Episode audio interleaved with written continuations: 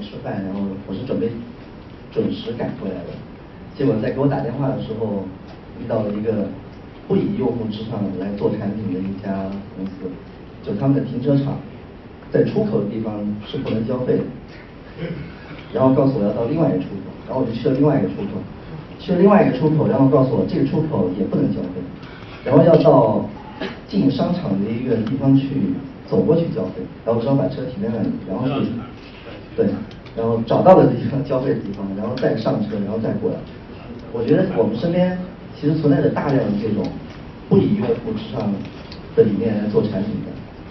那之所以我们今天能在这里跟大家分享，我认为就是今天我们看到互联网上做的这些产品，大家觉得还让你用起来比较舒服，用起来比较爽，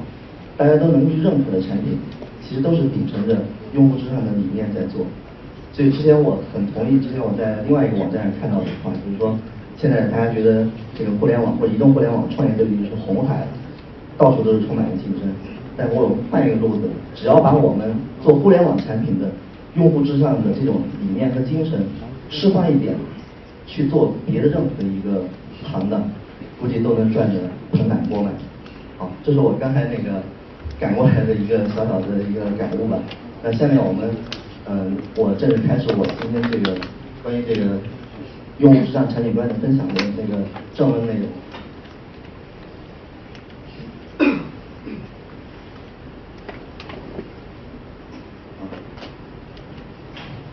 呃，所以呃，再次欢迎。我不知道大家有多少人在上面找到自己的这个这个 ID 的头像，好。OK，呃。其实我们在说这个用户至上的产品观的时候，其实我更想强调的一句话就是说，用户至上一直我们把它认为是一种产品观或者是产品的理念。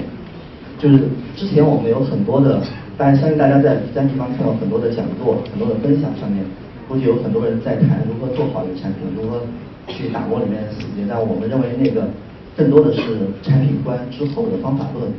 但今天我也王远在吗？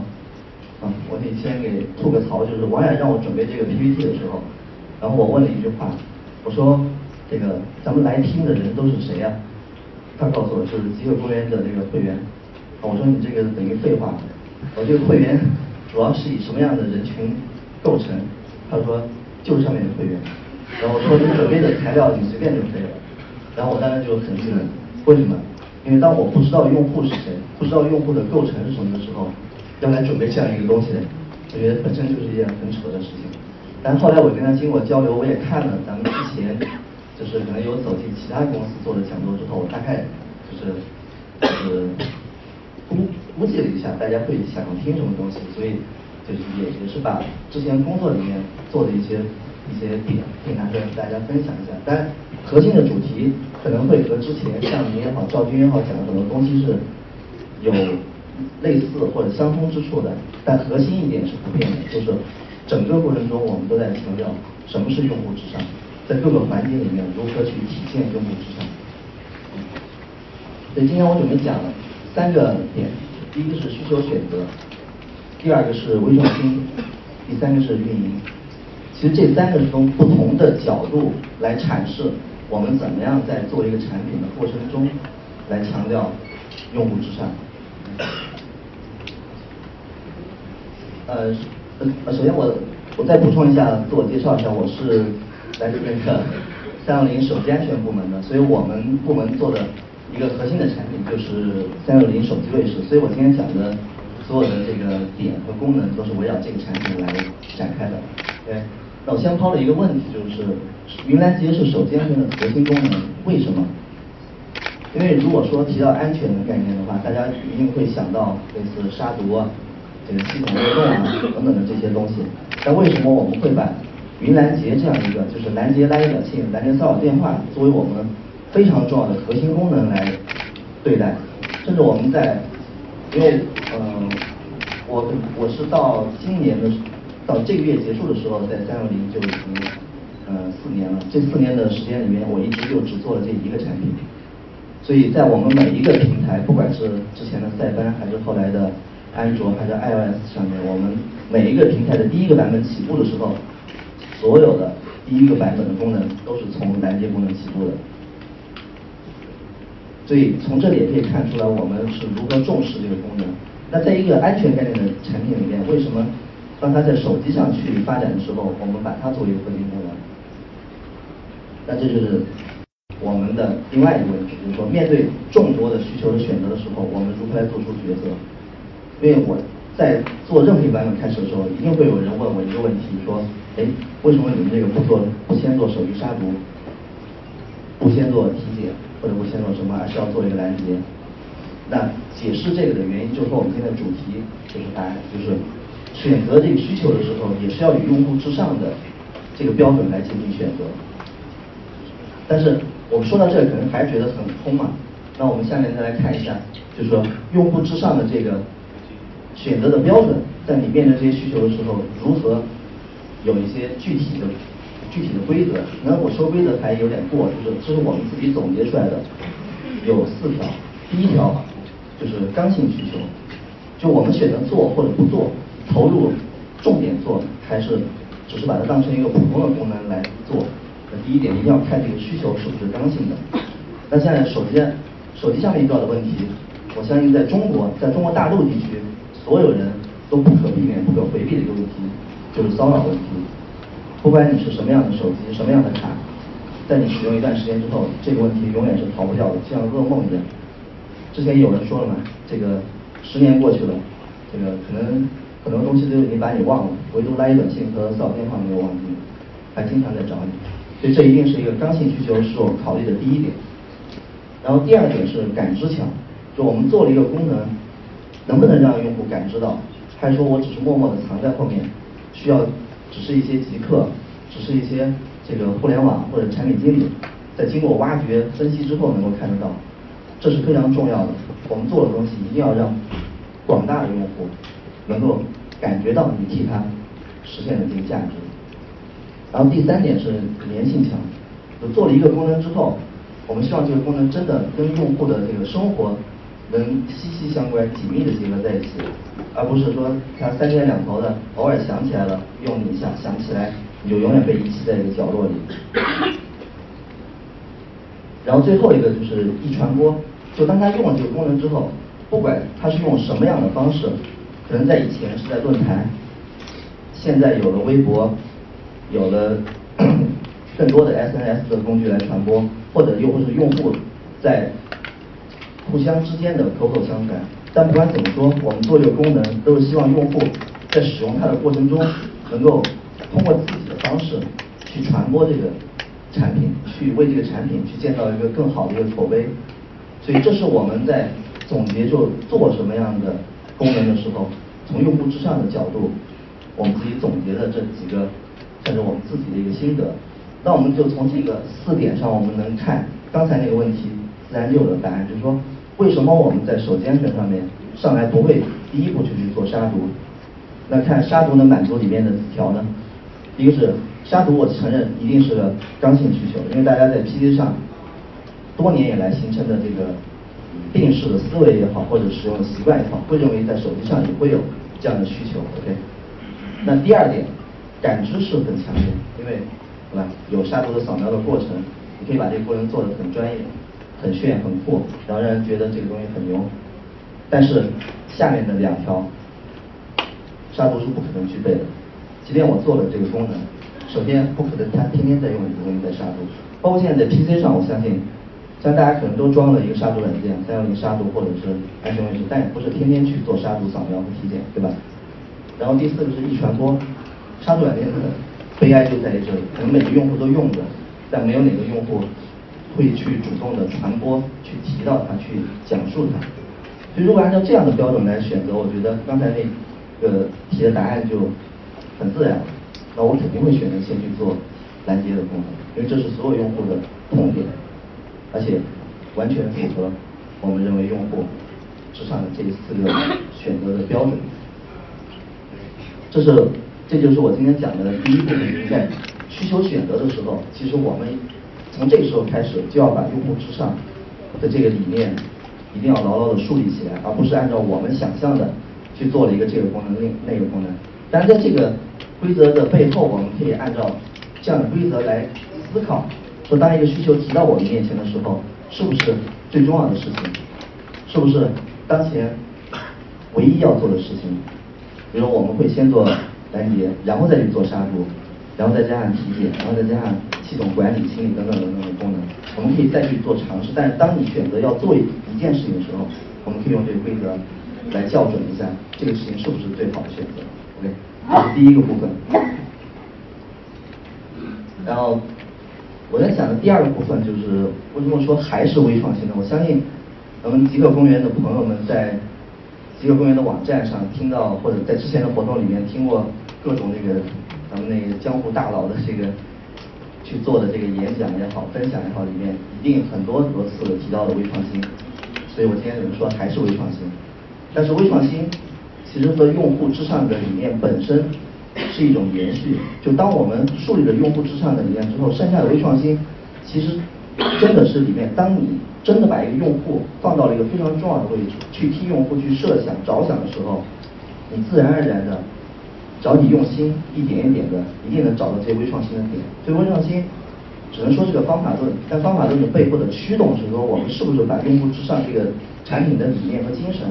真的给贯彻到了我们产品做细节里面的每一个位置？这个过程非常的痛苦，因为我们每个人做的时候，连大大多数做过产品经理都会觉得，我设计的每一个功能，每一个点，每一个这个逻辑也好，交互也好，界面也好，都是在替用户着想。但是当我们把它做成一个工作在完成的时候，和我们当把用户摆在一个重要的位置去服务的时候，这感觉就完全不一样。即便是在很多细微之处，我们依然能发现原来做的东西是有若干若干的不足，是多么的差异，以至于我们可以去想出更多的更好的办法来为用户提供更好的产品。对。呃，这里面我会提，我会这个微创新这段我会分享两个两件事情。呃，同时也是从我们做产品的过程中，让大家对我们这个思路有一个更多的了解。就第一个问题，还是一个产品上面用户遇到的问题，就是说无法解决的骚扰电话。为什么提这个可能看起来很俗的问题？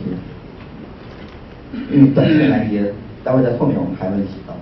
那在电话的这个问题上面，一直以来，我认为从可能从零四年、零五年开始，在智能手机上出现这样的。就是防骚扰拦截软件的时候，这个功能就一直在提供，但是差不多过了五六年，这个功能没有任何的改进，没有任何的进步，是因为电话本身是一个非常特殊的一个需求，因为电话和短信的区别就在于电话是即时性的，电话来到手机的时候，你必须当场去处理，你不可能截留下来，等你判断好了再去处理，当场就要能做出判断，应该如何处理。所以这一点上，它和短信有着非常大的差别。所以之前的所有的产品在解决这个问题，包括我们的产品在解决这个问题的时候，唯一提供的办法就是给用户一个黑白名单，提供一个这样的功能。可能我们把黑白名单能做的这个更丰富多彩一点，是吧？这个能够什么按照分组来添加，按号段添加，按地区添加，能支持通配符等等。但是发现这些东西完全无济于事。首先添加的过程是一个非常痛苦的过程，用户已经受到骚扰了。然后这样的功能往往往往来说操作会比较复杂，藏的也比较深，用户也很难去用。那这些地方我们如何来进行创新？如何把这个已经存在很长时间的需求没有得到解决的这个问题，用一种新的方式来给用户提供一种好的出路？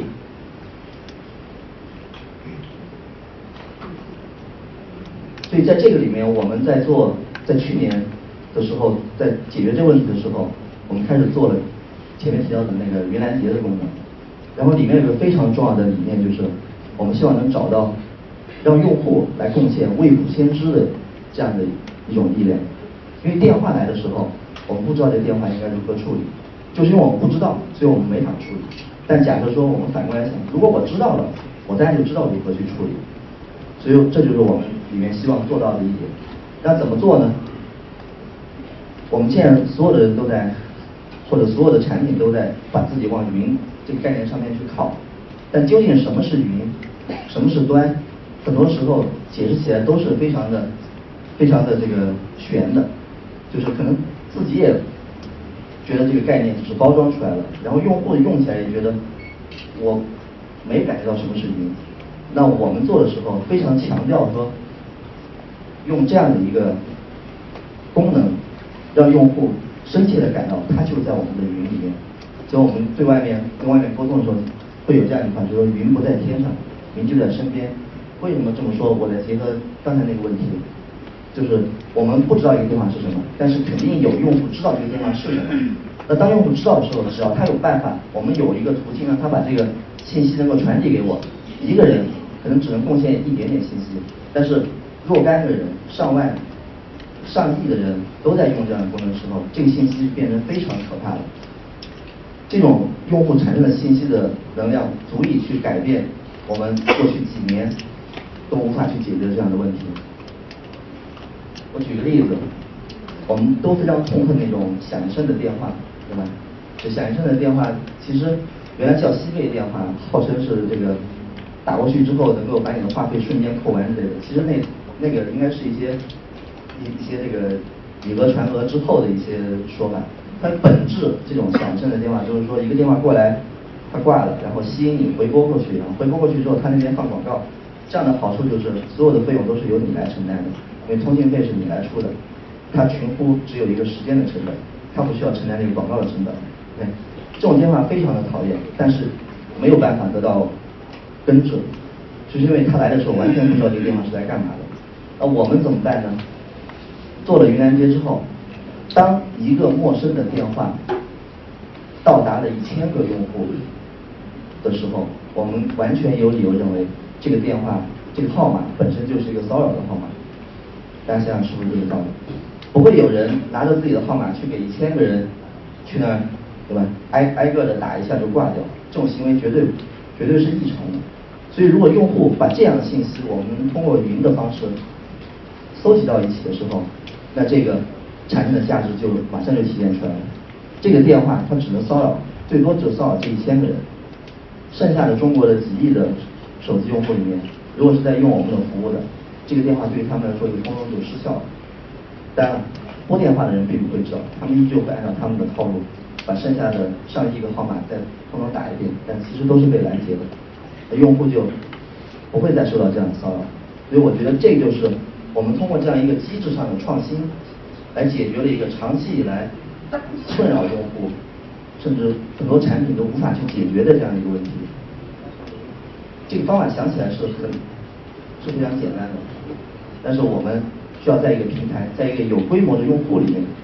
然后找到这样的一个机制，来解决这样的问题。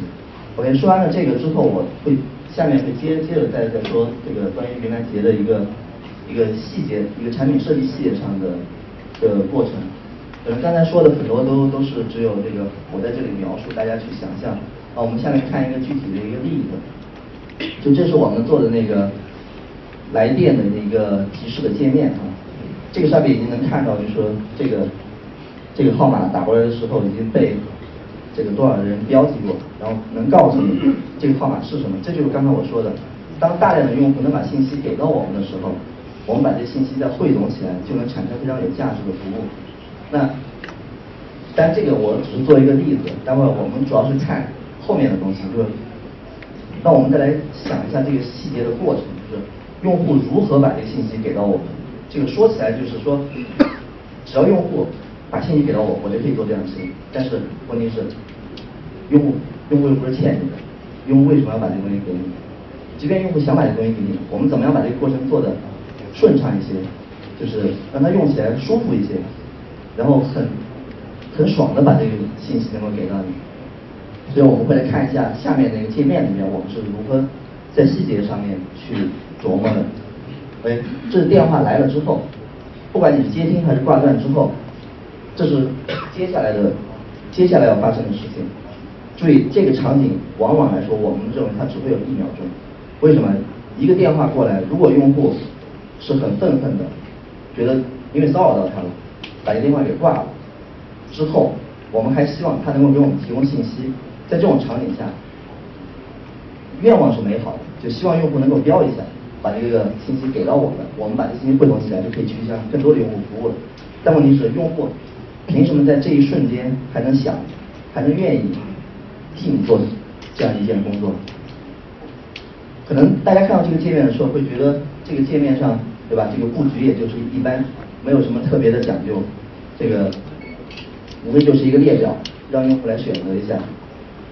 然后我们拿到的信息就可以用了。但是，我提醒大家注意其中一个细节，有没有发现？就是第一栏的第一项叫骚扰电话，然后下面是一些具体的分类。我相信在国内做移动互联网公司的做这样的功能的就产品还有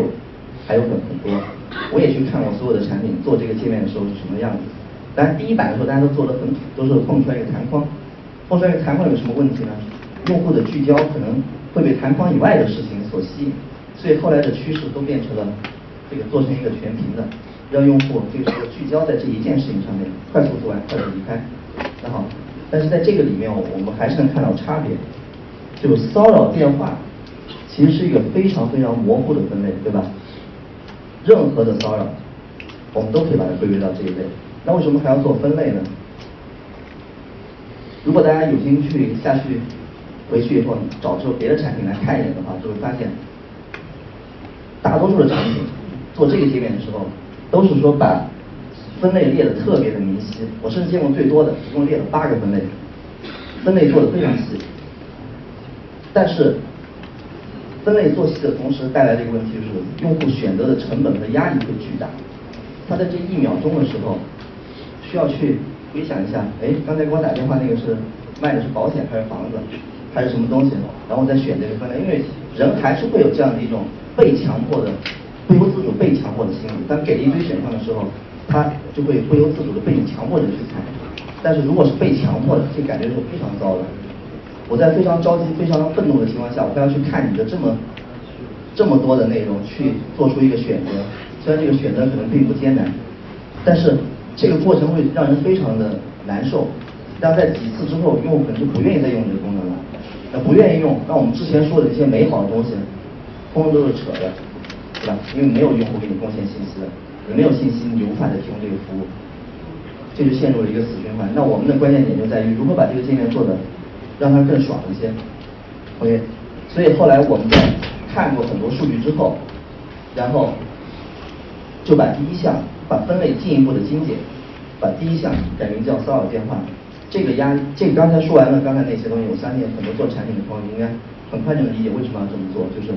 我要降低用户在选择上面面对的压力。虽然这个选项从逻辑上来说，从产品定义的逻辑上来说肯定是有问题的。因为你相当于提供了一个一个宽泛的一个选项，又提供了一个明晰的选项，这在逻辑上可能说不通的。但是这么做最大的好处是，用户可以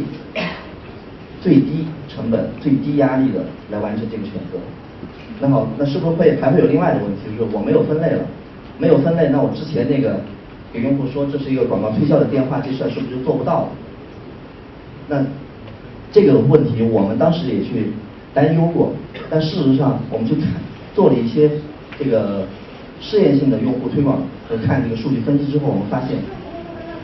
其实问题没有我们想象的这么严重。为什么？我们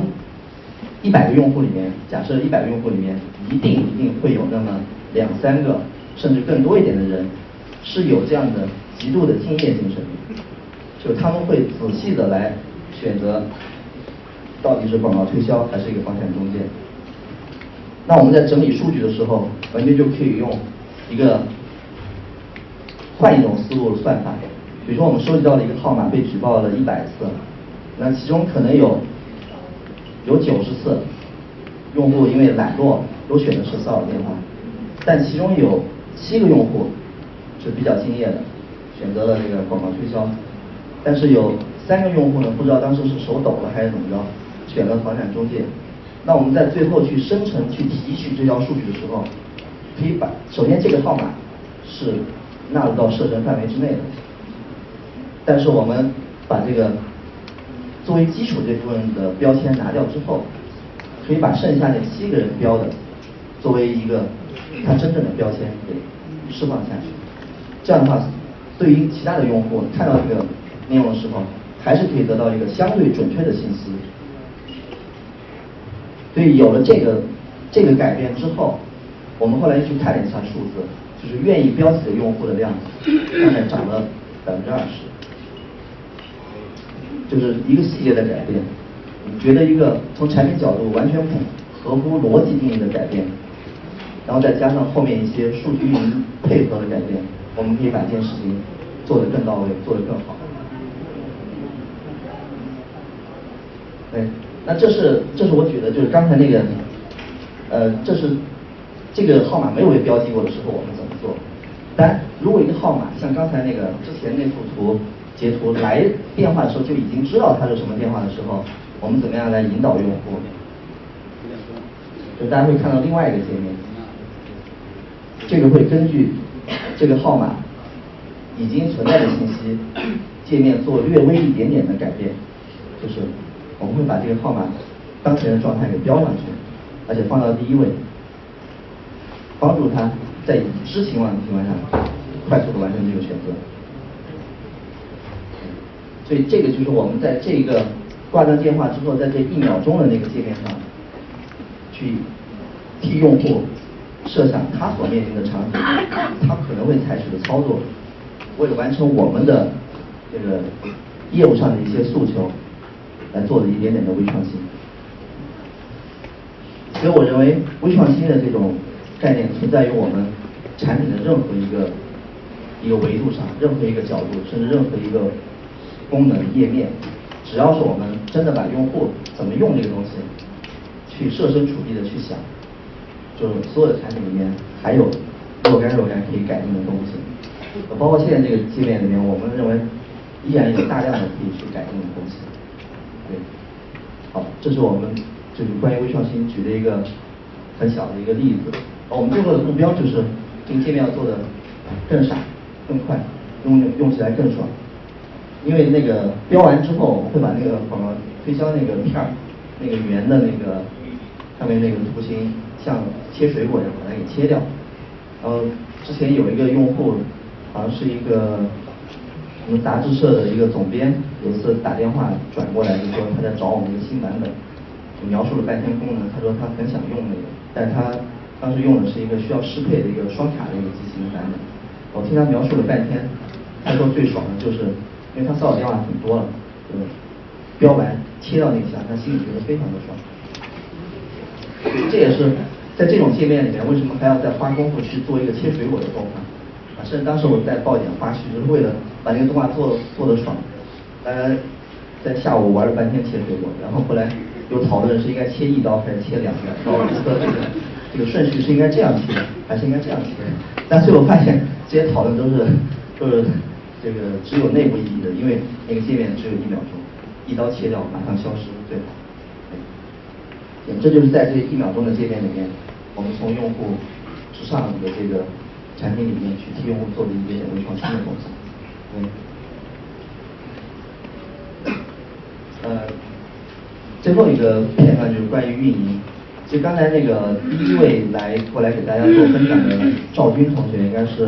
三六零非常资深的老员工，他之前就是负责这个运营中心的。就在我们的运营中心，我不知道他讲到了没有，就是说，任何一个产品上的问题，当受到三次以上用户反馈的时候，就会就会被定义为一个类似于产品事故一样，转到产品团队来。要求尽快得到解决，而且这些东西在内部都是用一套这个非常严苛的流程在进行管理，包括要把它登记到后台，看这个解决的进度有没有啊之类的。所以这个里面我们还是要非常强调，就是运营再运营。其实运营这个过程，可能在很多的公司里面会把它当成一个客服的过程，就解决客户遇到的问题的过程。但是我们在这个过程中，我们还是。以一种就是说用户至上的理念来看待这个过程，就我们的产品出去以后，用户怎么用，用户遇到又会遇到什么样的问题，我们如何把用户这些问题再转化为解决问题的新的办法，我觉得这是这个过程里面的精髓所在。OK，我们今天讲的是云拦截，所以我在这这个片段会举另外的一个一个例子，就是说我们在拦截这个来短信的时候做的一些很细的工作，听完以后大家一定会觉得很有意思。就是蓝拉短信这事儿其实特别简单，我相信任何一个平台、任何一个版本，只需要你做做上一个月、两个月，在拦截的性能、稳定性以及什么资源占用啊等等这些问题上，都可以得到解决。但是这个问题可能是做一年、两年甚至更长时间都难以去解决，怎么识别这个短信？就当一个短信过来的时候，我们是应该拦还是应该不拦？既然我们做这个功能，不可能再像那个黑白名单一样，就扔给用户，就你自己设吧，哪个该拦哪个不该拦你自己决定。但那个功能我们需要有，但是相信大多数用户不会这么去用，所以我们还是需要在这个点上做到，让用户就不用操作就可以用的很舒服。第一，我们做这个过程中也发现了很多有趣的东西。就是第一个是我们称之为是理论很丰满，现实很骨感。就是为了实现你刚才说的这个目标，聪明的识别来短信，我们真的去找过高校里面的这个学数学的，要学计算机这个人工智能的人去请教过。理论上来说是可以做到这样的，可以做到这一点的。呃，我如果没记错的话，当时他们给我介绍一种什么向量机，还有什么贝叶斯概率的一个算法，它可以做到什么程度呢？就是说你把一万条拉一短信和一万条正常短信，同时给了一个就是机器自学习的算法之后，然后经过它的自己提炼规则，变成它可以自动的人工智能识别，可能这个识别概率是百分之八十。如果你觉得不好呢，你再给它一批数据，它再替你跑，跑完之后呢，达到百分之九十啊，你觉得可以用了，把它做成抽取出来，就变成了一个自动识别的东西。但这个问题在呃这么大量的计算，在手机这种设备上。基本上是不具有可用性的。基本上你装上这些东东西，可能上班出门到了公司，再过一会儿，那个那个手机就挂了。所以这也是就是理论上是可以做的，但是现实上不可以。后来又有人提出一个叫那个是云拦截，什么云拦截？就是说把这个短信送到云端来。你不是手机做不了这个计算吗？我们把这个计算放到云端，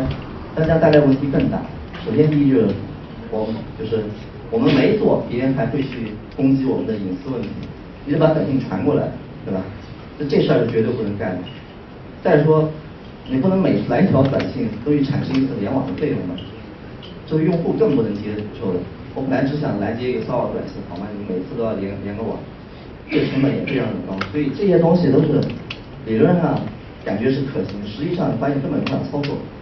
但是之前不乏有很多产品是给自己贴金标上这些标签，在外面宣传自己能做语义分析啊。能做云拦截啊，但事实上，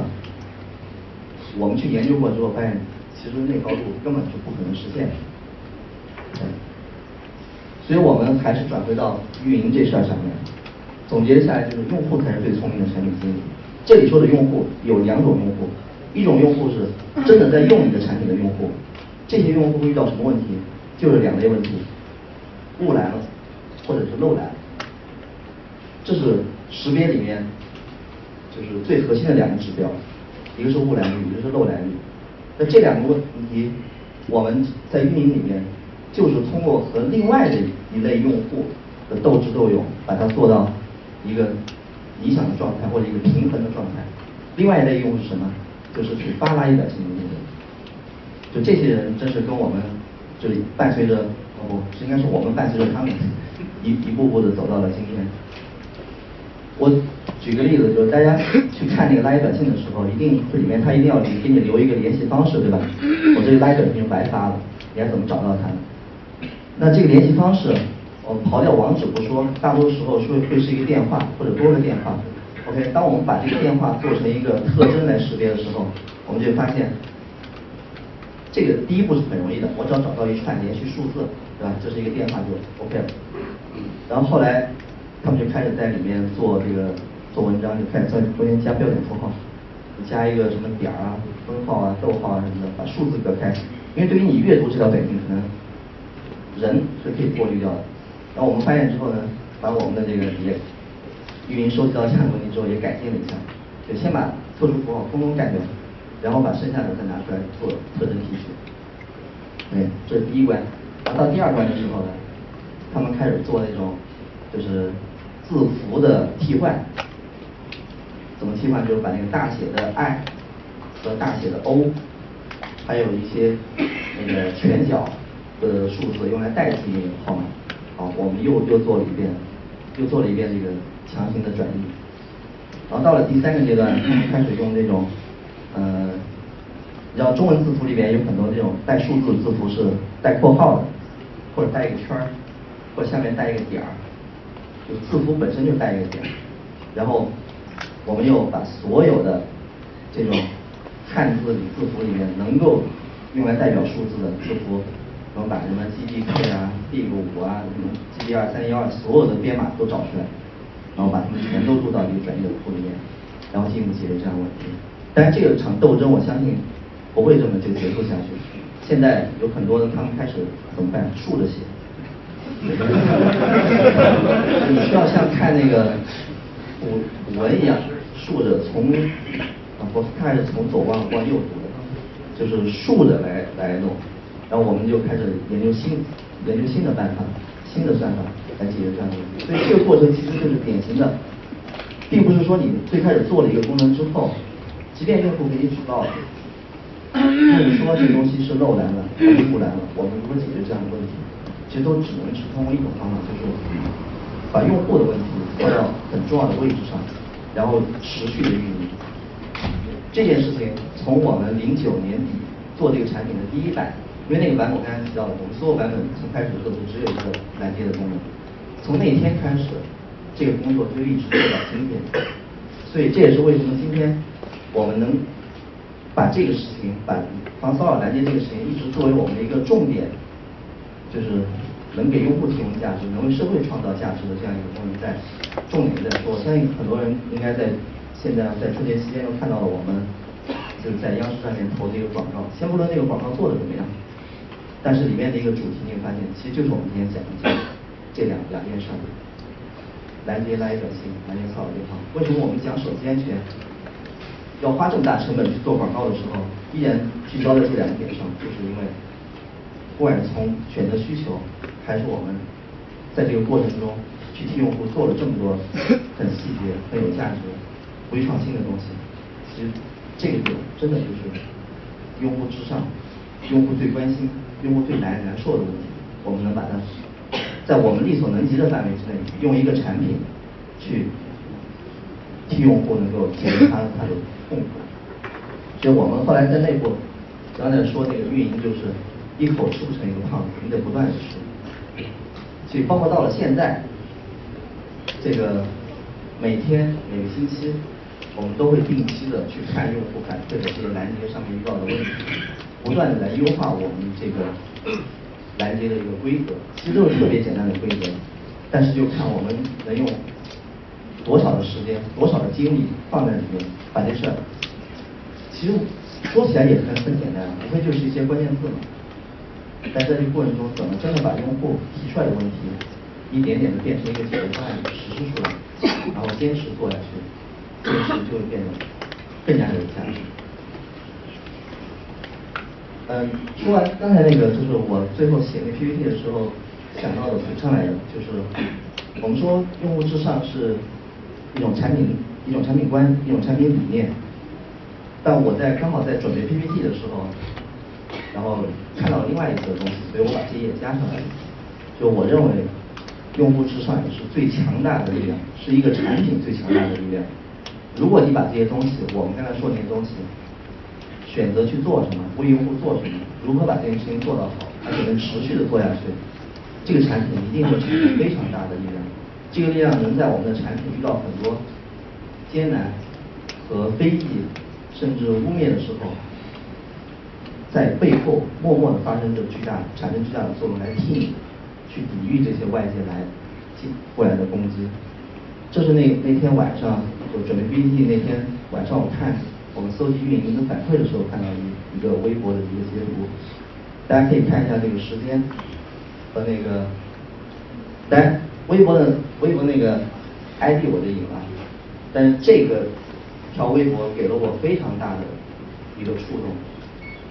这会让你觉得之前我们做的所有的东西都是非常有意义的，因为你替用户做了多少事情，不在于别人会对你有多少非议，而在于说。用户自己会知道，用户会用脚来投票，用户会知道你对他的价值何在。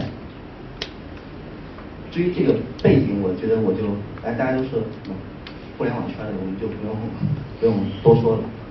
所以我也是想分享一下，就是如果我们真的把用户至上这个产品观和产品理念灌输到了产品里面真正的每一个细节里面去的时候，会产生非常大的、非常大的巨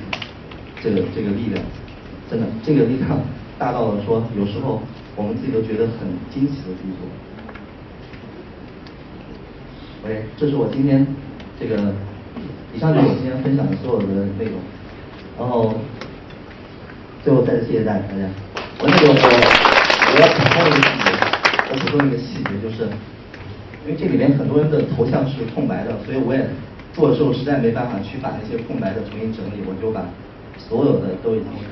放在这上面，至少这是在那个网站上我能找到所有的。但请大家不要担心说谁的头像被找不到如果你在里面就一定能找到为什么？因为我还是把这个东西中间卸下来那一块背后没有被打出来所有的图像我都已经只要你在这个晚上就一定能在这上找到。Moment. In the back of my mind.